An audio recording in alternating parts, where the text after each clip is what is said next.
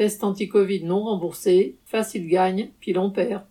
Le gouvernement a décidé la fin du remboursement des tests anti-Covid pour les adultes non vaccinés n'ayant pas de restrictions médicales.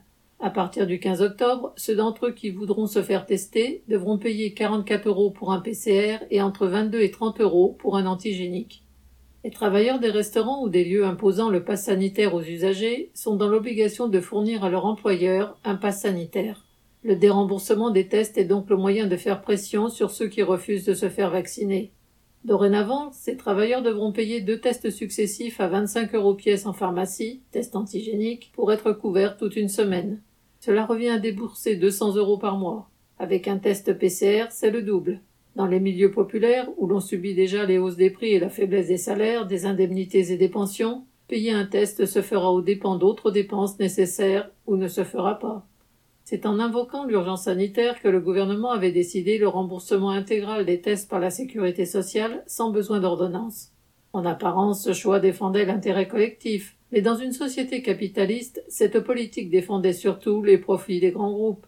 Les fabricants de machines à tester, des réactifs, des tiges pour les prélèvements, comme le groupe suisse Roche ou le français Biomérieux, les grands laboratoires d'analyse comme Eurofin ou Synlab, ont été les grands gagnants de cette politique.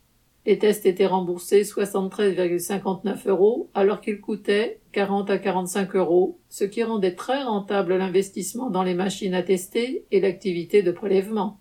Depuis, Eurofin est entré au CAC 40. Le cours de l'action s'est envolé de 83% depuis le début de l'année. Les dirigeants annoncent que les revenus directement liés au Covid s'élèvent à 750 millions d'euros. Dorénavant, le gouvernement trouve que les remboursements sont trop coûteux. Il annonce un coût de 6,2 milliards d'euros pour la sécurité sociale. Pour le Premier ministre, Jean Castex, entre guillemets, il n'est plus légitime de payer des tests de confort à outrance aux frais des contribuables. Ce sont effectivement les travailleurs qui, par leur cotisation, ont payé ces tests. Mais s'ils sont victimes de quelqu'un, ce n'est certainement pas de ceux qui ne veulent pas se faire vacciner. Ils sont victimes de la rapacité de grands groupes qui se sont enrichis avec les tests et de la politique d'un gouvernement qui a servi leurs intérêts. Joséphine Sina.